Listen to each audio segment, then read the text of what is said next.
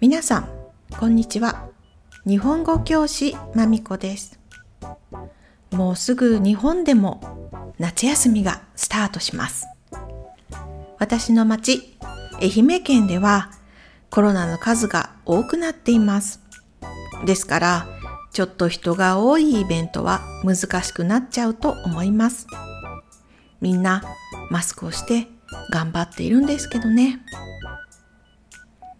友達は子供と外でキャンプをしたり川や海で遊んだりすると言いました。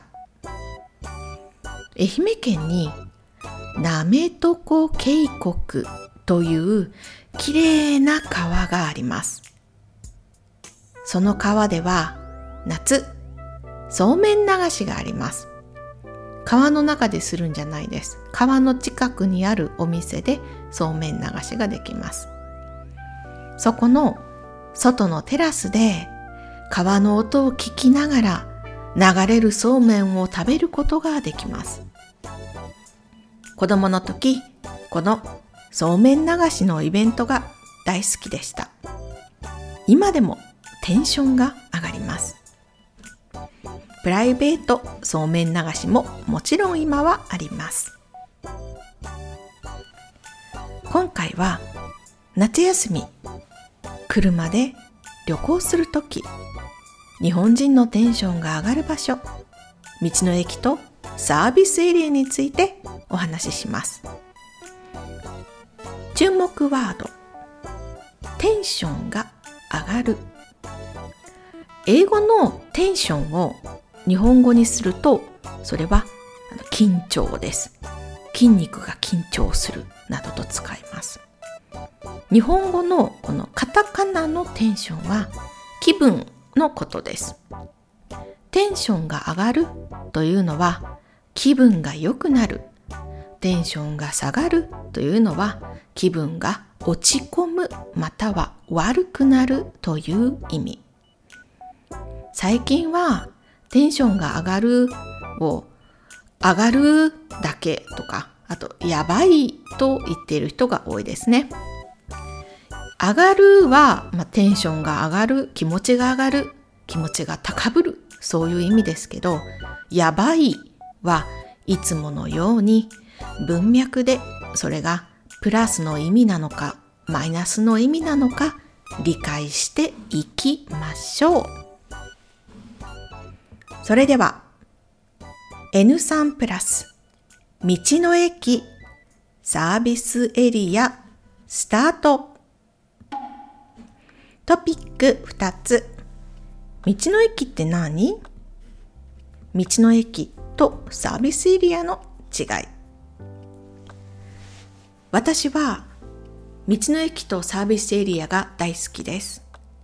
旅行中も地元にいる時もサービスエリア、道の駅に行きます。毎日行くんじゃないですけど、気分転換の時に行きます。今は残念ながらチェコですので、行くことはできません。海の見えるあの景色が懐かしいです。それでは一つ目のトピック。道の駅って何？道の駅、皆さん聞いたことがありますか？道の駅ですからそりゃあ道にある駅ですよね。その通りなんです。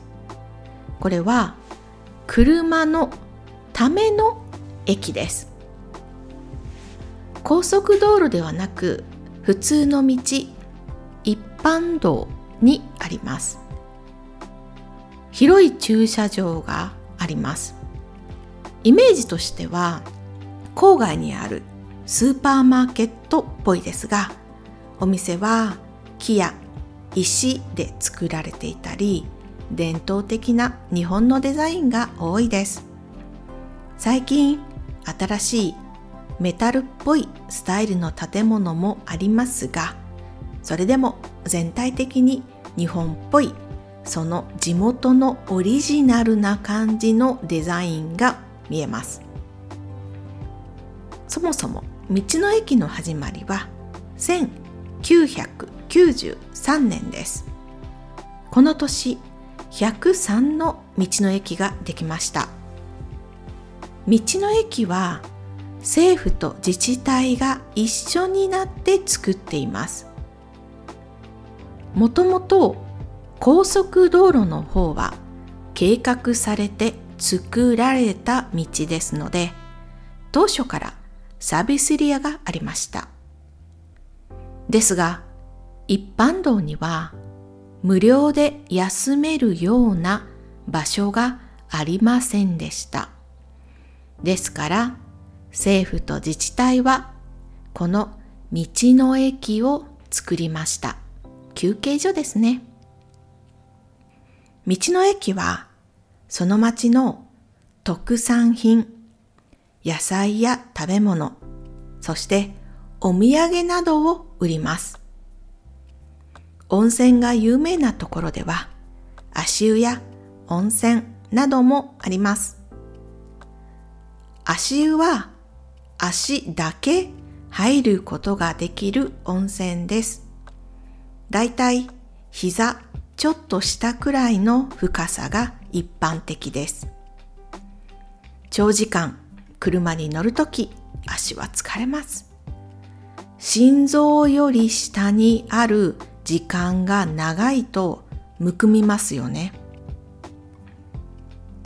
温泉に足を10分ほど入れるだけなんですが本当に足が軽くなりますみんな疲れた時は試してみてくださいびっくりすると思いますよサービスエリアにある温泉だいたい無料です。温泉も生徒のようなお手頃価格が多いです。地元の人も来るからだと思います。注意しないといけないのは時々町民住んでいる人の値段と観光客こちらの人の値段が違うことです。車で旅行する人はタオルを車に置いておくといいでしょう。私も友達も車に温泉セットを入れています。温泉セットはタオルシャンプーリンスそして体を洗う石鹸のトータルです。温泉や銭湯には時々シャンプーや石鹸がないところがありますから持っておいた方がいいです。2022年現在道の駅は1194箇所になりました。103から随分増えましたね。2道の駅とサービスエリアの違い。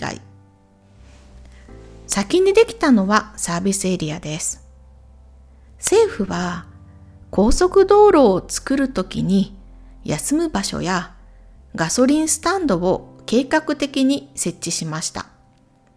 長時間運転するだけだったら疲れて事故になってしまいますからね。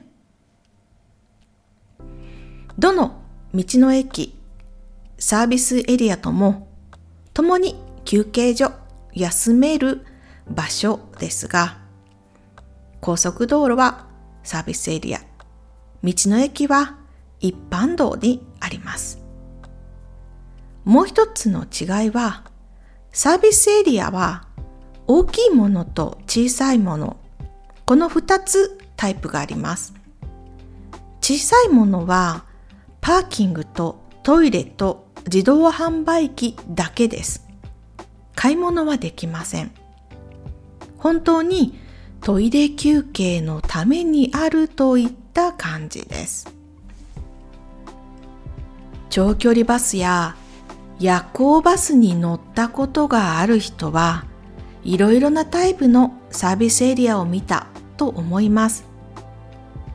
長距離バスというのは例えば名古屋から東京、大阪から東京、長い長距離、長い時間乗るバスです。夜行バスは夜にだけ動くバスです。長距離バスは昼も動きますが、夜行バスは夜に出発して朝に着くスタイルです。だいたい早朝6時、5時なんかに到着します。若い人は東京のバスターミナルに着いてそのままディズニーランドに行くなんてこともできるんでしょうが私はカテゴリーおばさんなのでこのタイプのバスにはもう乗ることができません。なぜなら乗っている間に体がダメになりますから。飛行機はまだ機内を歩いたりストレッチしたりできるけどバスはそれすらできないので厳しいです。最後にどうやって道の駅とかいいサービスエリアとかを探すの？というともちろん便利な道の駅マップがあります。サービスエリアも地図があります。リンクを貼っておきますね。数の多さにテンションが上がります。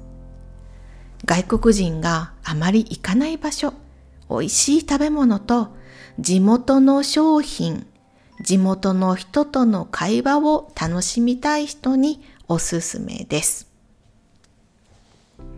最近、一般道からサービスエリアに行くことができるところがあります。直接サービスエリアの駐車場に車で行くことはできません。近くに駐車場があって、そこから歩いてサービスエリアに入るというトリックです。私の地元、来島海峡サービスエリアも一般道から歩いて行くことができます。休日は一般道の駐車場がいっぱいになります。みんな旅行気分を楽しみたいんですね。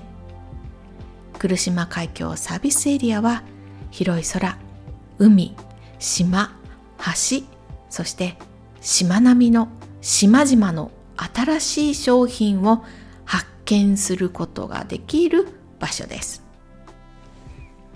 日本に来てレンタカーを借りて旅行をする人、サービスエリアと道の駅、両方楽しんでください。それでは今日はここまでありがとうございました。終わり。